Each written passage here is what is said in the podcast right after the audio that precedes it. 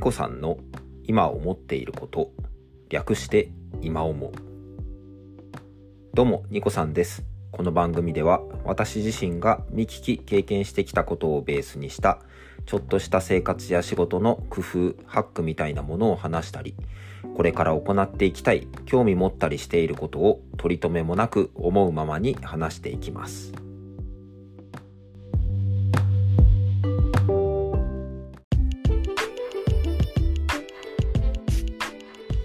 はい。ということで、113回目、4月23日の収録です。いつも聞いていただきまして、本当にありがとうございます。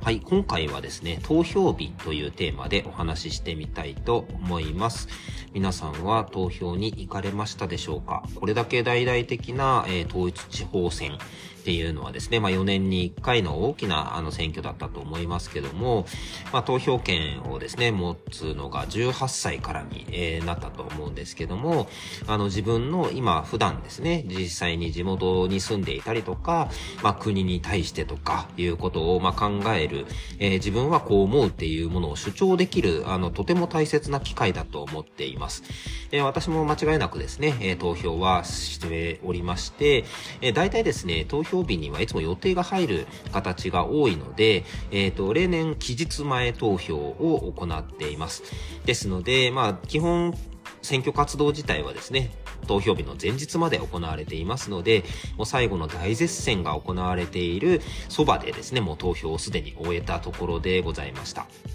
はい。投票日の朝はですね、打って変わって非常に静かなもので、まあ、これまでですね、選挙カーが、あの、所狭しと、たくさんの、えっ、ー、と、まあ、自分に、えっ、ー、と、投票してくださいっていうようなことをですね、お話しされている、放送されていることが日常だったんですけども、非常に静かな朝を迎えております。で、きっと朝からですね、投票所には、あの、行列をなしているところが多かったんじゃないかなと思います。ちょっとですね、まあ、あの、まあ、誰に投票したかなんて話は絶対ここではしませんけども、あの、投票とか、その立候補した方々の、まあ、こう発言とかっていうところから、ちょっと思ったことをお話ししたいと思いました。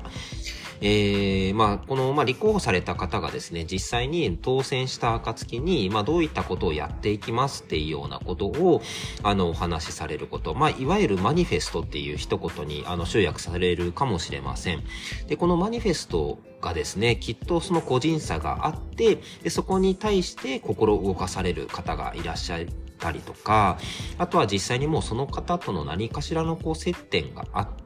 まあ、この人は本当に信頼ができるというようなことが、まあ、きっとその投票するっていう行為につながっていくんじゃないかなと思ったわけですね。で、今回、あのー、私からするとですね、全然、全然自治体は違うんですけども、あの別のところで、えっ、ー、と、知人が立候補したりとかっていうことがあったわけですね。なので、残念ながら、あの、自治体が違うので、私は投票する権利はなかったわけなんですけども、いろんな方のマニフェストを眺めていると、まあ、大きく2つにのカテゴライズができるんじゃないかなと思ったんですね。一つは、えー、今後、こういったことをやっていきたい。未来にはこういうことが必要だっていうようなメッセージを大々的にアピールされる方。もう一つは、今をこれまでをですね、振り返って、こういったものが例えば無駄であるとかいうことを、あの、改めるっていうようなことをマニフェストにされているという方の、まあ、大きく二つに分かれているんじゃないかなと思います。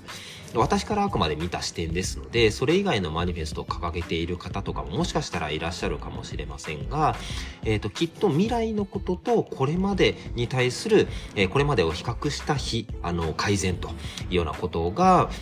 きっとマニフェストの中心になっているんじゃないかなと思います。そういったものを、あの、こうやって一目で見る機会ってなかなかないと思うんですよね。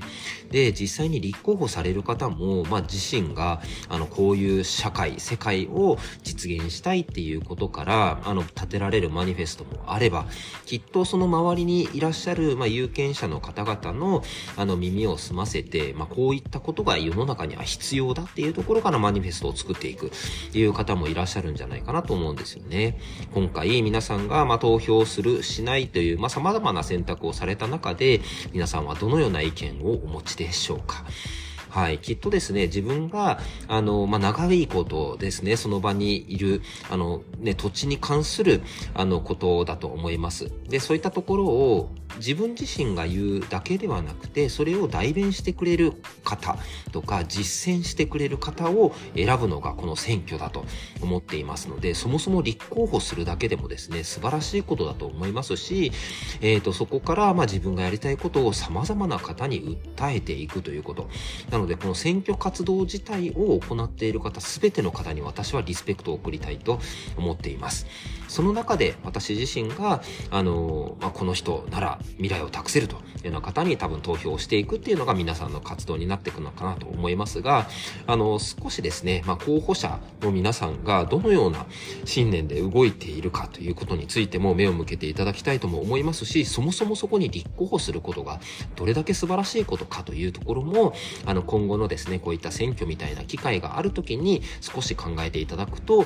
きっとですね、その投票してみようかなっていう気持ちにもなってくるんじゃないかなと思いましたので、今日は投票日というテーマでお話をしたいと思いました。はい。ということでですね、まあ、今回投票日についてということでお話ししていきましたが、いかがでしたでしょうか？あのー、私自身もですね、まあ、昔学生時代とかには何かこう、役職に立候補して、で、あの、選挙投票をしていただくという機会もありましてですね、まあ、経験したことがあったので、まあ、改めてその時のこう、自分の気持ちとかもなんか振り返りながら少しお話をしてみました。個人にしても団体にしてもできるのひらめきに出会えるような働きかけをしていきますし、もしこの番組組をお聞きになられた方がおっと思っていただけたのであればとても嬉しいです。それではまたいずれどこかでバイバイ。